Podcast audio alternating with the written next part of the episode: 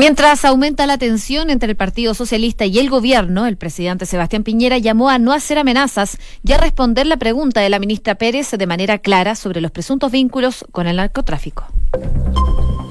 Una en punto, ¿cómo están? Muy buenas tardes, bienvenidos a Noticias en Duna. Mañana cargada de informaciones, ha estado bien movido y recién es martes. Recién es martes, y, desde el lunes no paramos. Sí, no ha parado, pero está bien, está bien porque les llevamos a todos ustedes el análisis, los hechos, el resumen de toda esta mañana y también lo que va a pasar durante la tarde porque hay muchas informaciones que son parte de la pauta noticiosa aquí en Duna. Pero como siempre, comenzamos con el tiempo, José, que ha estado bien ambivalente, creo que es el concepto que se podría usar porque está haciendo calorcito el día de hoy en Santiago. Así como calor, calor, no, sé. No los 30 grados, no los 27 hace dos semanas. pero, pero, te digo al tiro que la máxima hoy día va a ser de 21 grados, si no me equivoco. No, te equivocas. Me equivoqué, listo, me voy, chao. la máxima va a ser de 23 a esta hora. Hay 22,9 grados ah, en Santiago. 23 grados más. Sí, mira. Sí. Está agradable la temperatura aquí. Muy agradable. En la capital, eso sí, se espera nubosidad parcial durante toda la jornada del día de hoy. Si nos vamos a Viña del Mar y Valparaíso, en estos momentos tienen 16 grados, hay nubosidad parcial, pero va a ir variando a despejado durante las próximas horas. En Concepción, donde nos pueden escuchar en el 90.1, hay 14 grados de temperatura. La máxima podría subir un grado. Se espera bastante nubosidad durante todo el día de hoy. Y termino contándoles que en Puerto Montt a esta hora se registran 11 grados de temperatura, está nublado y se pronostican precipitaciones durante la tarde-noche. Precipitaciones que podrían durar por lo menos hasta el miércoles durante la noche. Así que todo un día con lluvia en Puerto Montt. Vamos al calle de Santiago, algunos apuntes de la UST del Ministerio de Transporte que nos dice lo siguiente, semáforo apagado en estado con Alameda en la comuna de Santiago, también un aviso ahí de Vespucio Sur que dice trabajos al poniente en pista pistas derecha y central, sector paso superior ingrese a utilizar la pista izquierda, semáforo apagado en Club Hípico con Vecinal, en Pedro Aguirre Cerda y también Américo Vespucio con los mares. Eh, Sí, había algo, de taco. ¿ah? Trabajos en eh, Tobalaba al norte, en altura Isabel la Católica, ocupada la pista derecha, un anuncio que hace hace tres horas, pero me imagino que podría generar algo de problemas en las próximas horas, así que atentos ahí entonces en lo que es la intersección de Tobalaba al norte con a la altura de Isabel la Católica. Hay trabajos que pueden complicar un poquito la situación. Una de la tarde con cuatro minutos, revisamos las principales informaciones en los titulares. El ministro de Justicia aseguró que Mauricio Hernández Norambuena deberá cumplir 27 años de presidio efectivo tras ser extraditado desde Brasil. En la hizo un punto de prensa conjunto al canciller Teodoro Rivera por el tema donde ambos destacaron el hecho como un hito relevante para el país. Lo contábamos, el presidente Sebastián Piñera se refirió esta mañana a las declaraciones de la ministra Cecilia Pérez, quien acusó al Partido Socialista de querer ocultar los vínculos de la colectividad con el narcotráfico a través de una acusación, eventual acusación constitucional contra la ministra de Educación, Marcela Cubillos. En esta línea, el mandatario llamó a la tienda socialista a no hacer amenazas y a responder la pregunta de la ministra Pérez de manera clara, porque dijo es lo que el país quiere y merece. Desactivaron una bomba instalada en Chillán a hora de la llegada del presidente Sebastián Piñera. Inicialmente se advirtió sobre la existencia de un artefacto sospechoso, el cual fue confirmado como explosivo por el fiscal regional subrogante Álvaro Hermosilla. Carabineros de Fuerzas Especiales subieron esta mañana hasta uno de los techos del Instituto Nacional para evitar que encapuchados lanzaran nuevamente bombas Molotov. Los funcionarios comenzaron el ingreso al liceo desde la noche del lunes para impedir que alguien pernoctara en el lugar y se ingresaran elementos incendiarios al recinto, ubicado en calle San Diego. El sistema de admisión escolar recibió 48.000 solicitudes en su debut en la región metropolitana. El proceso de postulaciones se va a extender hasta el próximo 10 de septiembre y a fines de octubre se les informará a las familias sobre los resultados. Este martes dimitió el primer ministro italiano Giuseppe Conte en medio de la crisis política que enfrenta el país. Hoy el Senado italiano votaba por la moción de censura presentada por el ministro del Interior, Matteo Salvini, contra la saliente autoridad. España envió a un buque militar para ayudar a los migrantes a bordo del buque Open Arms. Ante la negativa de Italia a permitir el desembarco de los migrantes, pesa un acuerdo entre seis países europeos para acogerlo. Madrid había propuesto en días anteriores que el barco navegara hasta un puerto español, lo que había sido declinado por el barco humanitario por inviable. El presidente Jair Bolsonaro felicitó a la policía de élite tras eh, abatir al secuestrador de Río de Janeiro. La muerte de la persona se produjo tras ser alcanzado por un francotirador que estaba camuflado sobre el techo de un camión de bomberos. Ningún rehén resultó herido por este hecho. Y en el deporte, a pesar de que su partida al Inter de Milán ya está prácticamente sellada, Alexis Sánchez llegó hoy para cumplir con el entrenamiento del Manchester United. Según los medios especializados, el jugador nacional viajaría hoy a firmar contrato con el club lombardo, pero durante la jornada habría surgido diferencias en la forma de pago del sueldo del ariete. Una de la tarde con siete minutos, vamos con las principales informaciones. Claramente esta semana ha sido marcada por el anuncio que se daba durante el fin de semana por parte de la familia de Mauricio Hernández Norambuena de que se estaría eh, dando inicio al proceso de extradición y finalmente hoy, en la madrugada de este martes, llegó a Chile eh, escoltado por eh, personal de la Policía de Investigaciones, el comandante Ramiro, recordemos, indicado como autor intelectual de la muerte del senador Jaime Guzmán y también eh, quien formó parte del secuestro de Cristian Edwards. le pesaban por estos dos hechos, dos cadenas perpetuas, lo que va a cambiar, principalmente por lo que hablábamos el día de ayer con el diputado Isacort que nos explicaba y fue confirmado también por eh, la justicia chilena y también el ministro de Justicia, Hernán Larraín. Se conmuta la pena, principalmente porque se tiene que homologar de alguna manera la pena que tiene eh, eh, considerada la constitución de Brasil y la constitución de Chile. La constitución de Brasil no existe la cadena perpetua, sí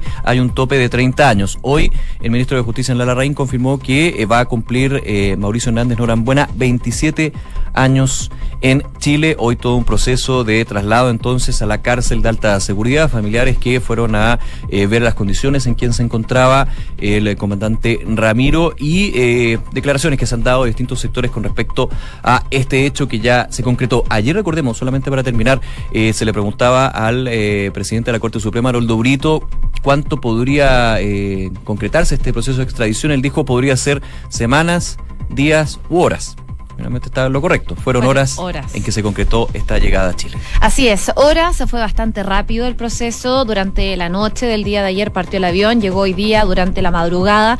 De hecho, fue escortado, como tú decías, por la PDI y la primera visita que tuvo fue el juez Mario Carroza, quien estuvo ahí constatando la salud de Mauricio Hernández Norambuena y eh, tuvo una pequeña conversación. Lo que él busca, el juez Mario Carroza, es básicamente conocer más detalles, más bien de lo que fue la fuga que él tuvo de la cárcel de alta seguridad en 1996, más que eh, las otras situaciones por las que ya estaba condenado hasta dos cadenas perpetuas. ya está, ya está cerrado. Ya está cerrado, si él estaba condenado y estaba cumpliendo. Sí, pues estaba cumpliendo dos cadenas perpetuas. Claro, hoy día, eh, por supuesto, hubo muchas reacciones, como tú decías, Nico. El presidente Sebastián Piñera se encuentra en la región del Ñuble. Eh, ahí el mandatario tuvo un punto de prensa en donde estuvo conversando precisamente de esta situación, en donde aprovechó también de agradecer al gobierno de Brasil por las gestiones eh, que permitieron esta extradición de Mauricio Hernández Norambuena, conocido como el comandante Ramiro, y eh, estas fueron eh, principalmente las declaraciones del presidente Sebastián Piñera durante esta mañana.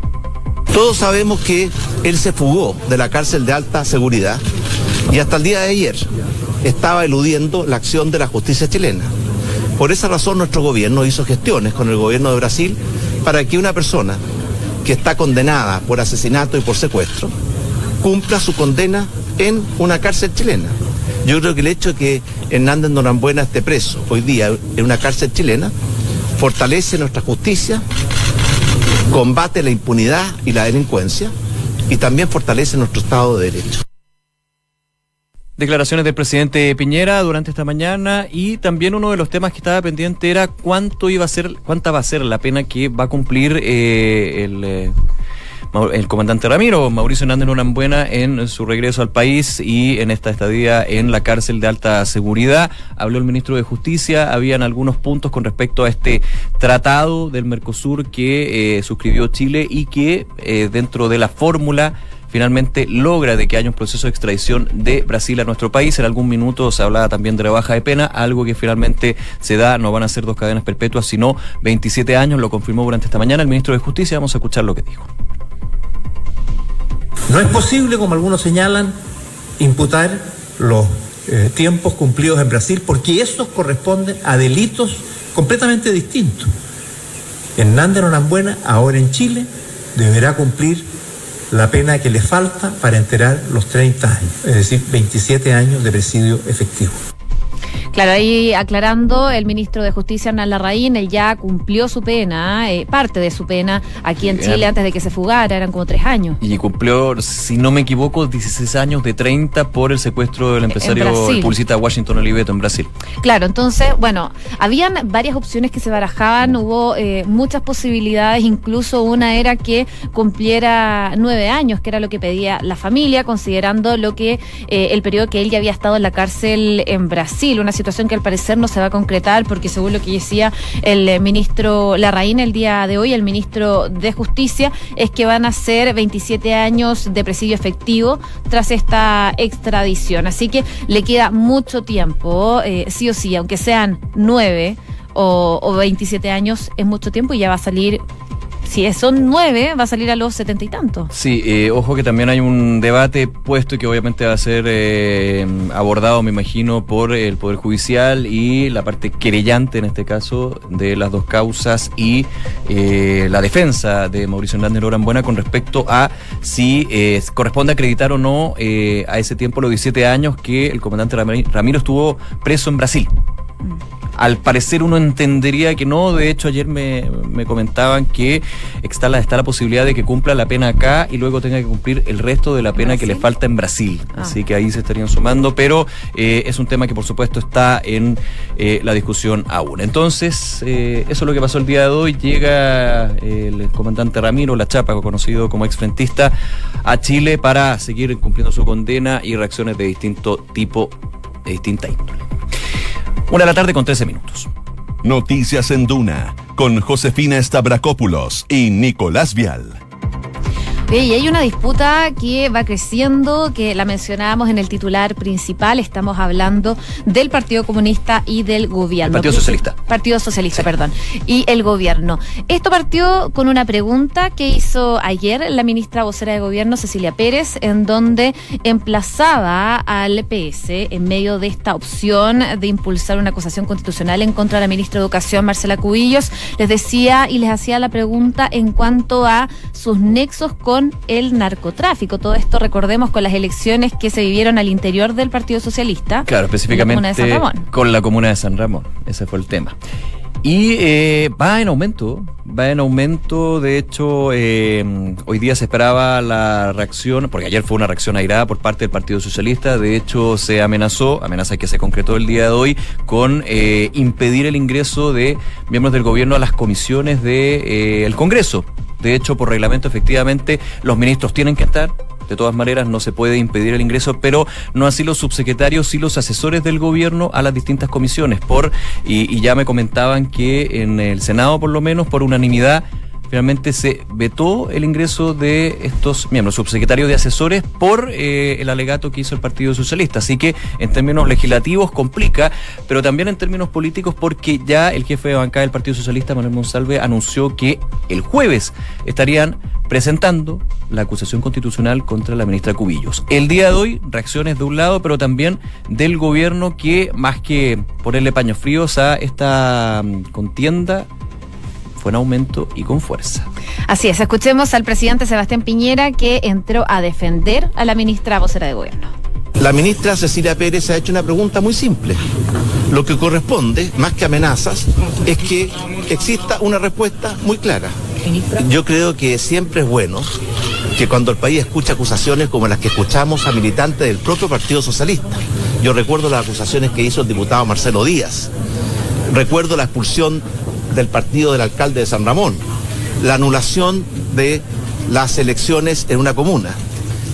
Que es bueno que frente a preguntas simples como la que hizo la ministra Pérez, existan respuestas claras. Eso es lo que el país quiere, eso es lo que el país merece la declaración del presidente Piñera y eh, descartamos de inmediato lo que generalmente se da en este tipo de pugnas políticas cuando se llega a la frase de hay que cuidar las formas. Aquí eh, hay un espaldarazo inmediato a la ministra vocera de gobierno y muchos analistas dicen quizás lo que, más que quizás, lo que dijo ayer la ministra Pérez no fue al voleo, no fue un arrebato, eh, puede ser parte de una estrategia. Y hoy es secundado también por el presidente Piñera, quien alude también a la pregunta y le da más contexto, le da da más eh, contexto a nivel de las últimas situaciones complejas que ha vivido el Partido Socialista. De hecho, hubo respuesta para eh, el presidente Piñera del jefe de bancada del Partido Socialista, el diputado Manuel Monsalve.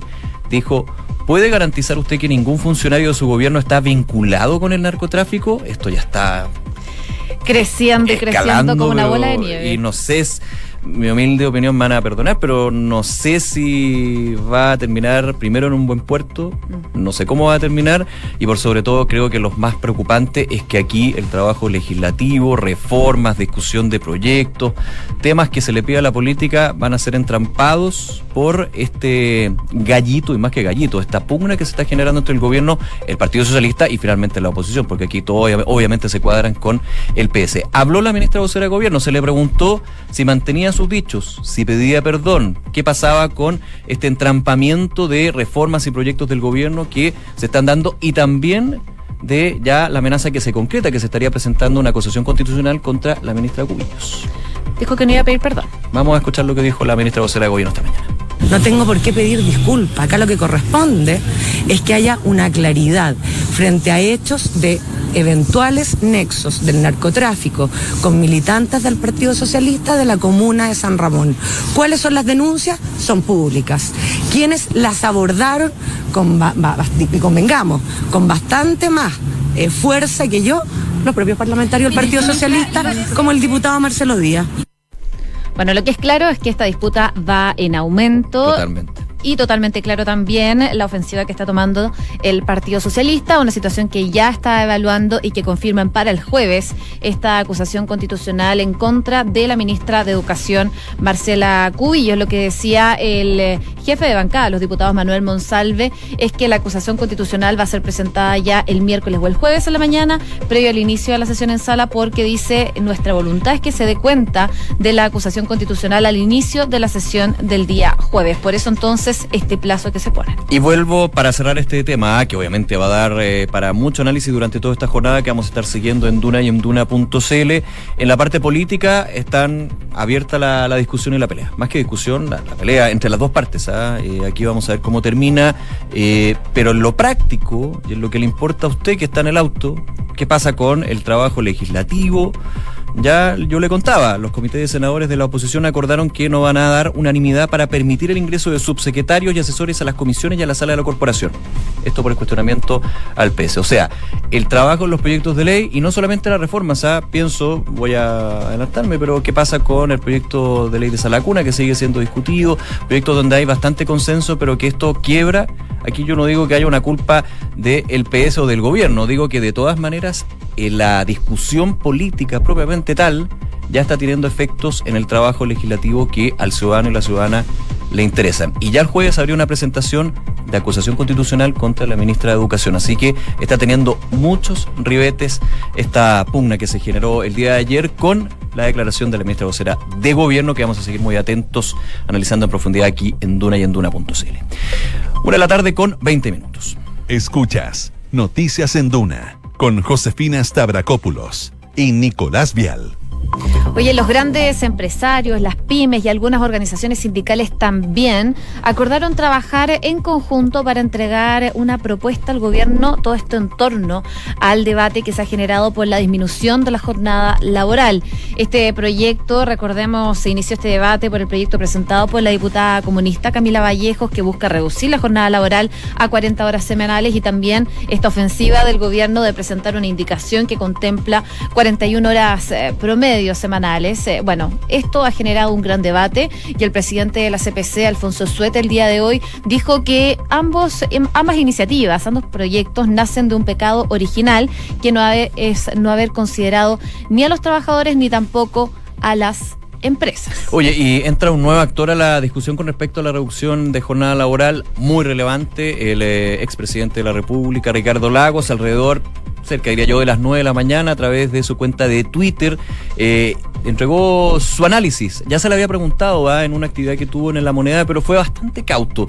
Con este tweet fue bastante más directo a lo que fue, claro, lo que se ha puesto también en el tapete. En su gobierno la administración Lagos eh, entregó el apoyo a una moción parlamentaria que finalmente rebajó de 48 a 45 horas, que ese es el antecedente que se usa muchísimo para esta discusión que se da de las 40 a 41 horas de reducción. Eh, hay un, un hilo de dos mensajes que entrega el presidente de la República, pero eh, rápidamente lo que él dijo fue, cuando se redujo de 48 a 45 horas, nos enfrentamos a las mismas críticas amenazantes que escuchamos hoy, que aumentaría la cesantía o se reduciría la productividad. Nada de eso sucedió. Eso ya es un elemento que también se adiciona desde una figura importante como es el presidente, el presidente Ricardo Lagos y se le preguntó también al titular de la CPC luego de esta reunión qué le parecía el análisis de Ricardo Lagos y dijo era un contexto económico absolutamente distinto. El año 2005 cuando se produce la reacción la economía mundial venía volando, venía con crecimientos muy importantes, dice Suet. De hecho no estábamos estábamos acercando a la crisis del 2008, por lo tanto había una especie de burbuja económica graficando que los tiempos de la economía nacional y mundial eran bastante más halagüeños. Así que se justificaba, se pudo en ese minuto, dice el presidente de la CPC, hacer esa reducción, haciendo la diferencia con los tiempos que vivimos ahora. Así que otro elemento, otro insumo para esta discusión. Una con 22 minutos. Escuchas Noticias en Duna con Josefina Stavrakopoulos y Nicolás Vial. Y brevemente contarles lo que está pasando en Italia, porque el primer ministro de ese país, Giuseppe Conte, anunció hace algunas horas ante el Senado su dimisión como líder del gobierno de Italia. ¿Qué es lo que hace con esto? Es evitar básicamente someterse a una moción de censura que había solicitado el vicepresidente y ministro de Interior, Matteo Salvini, para poder forzar la caída del gobierno y con esto también generar un adelanto de las elecciones eh, cuatro años antes de lo previsto. Así que no iba a ser menor lo que se iba a generar. Conte entonces espera que sea recibido en las próximas horas en el eh, Palacio por el presidente de la República, Sergio Mattarella, para hacer eh, formal finalmente esta dimisión. Recordemos que esta crisis política viene desde principios de agosto, eh, específicamente el 8, cuando Matteo Salvini, entre mojitos y en las playas italianas, anunció que retiraba todo su apoyo al primer ministro y exigió esta convocatoria inmediata de elecciones anticipadas, finiquitando así la coalición de gobierno formada por su partido y el movimiento Cinco Estrellas. Recomendar eh, un podcast que hay en Duna.cl respecto de este tema, en donde Juan Pablo Iglesias, eh, infiltrado en Duna en Punto, habla en detalle de lo que es esta crisis en Italia. Claro, para entender eh, una crisis que tiene también un, una situación bien puntual que ha generado noticia, que es el conflicto migratorio.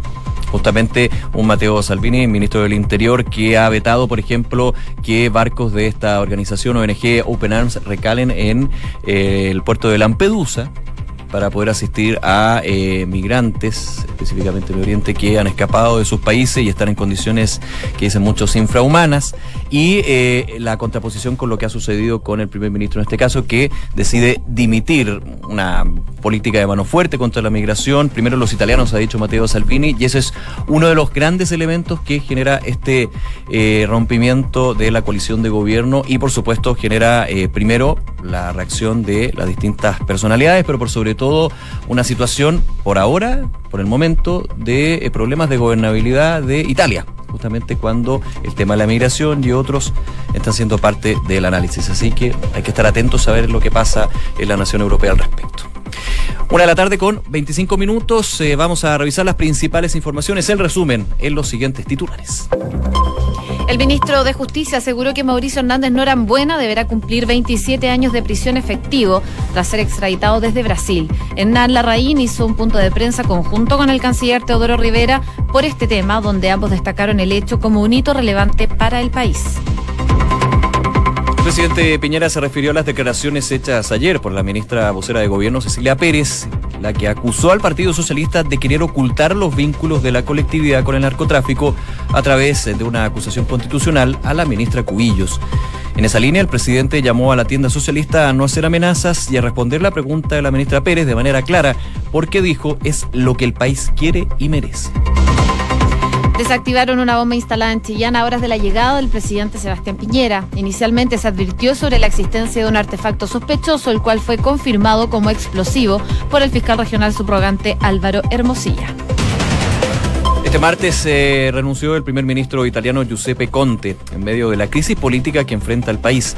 Hoy el Senado italiano votaba por la moción de censura presentada por el ministro del Interior, Matteo Salvini, contra ya, ya saliente autoridad. España envió a un buque militar para ayudar a migrantes a bordo del buque Open Arms.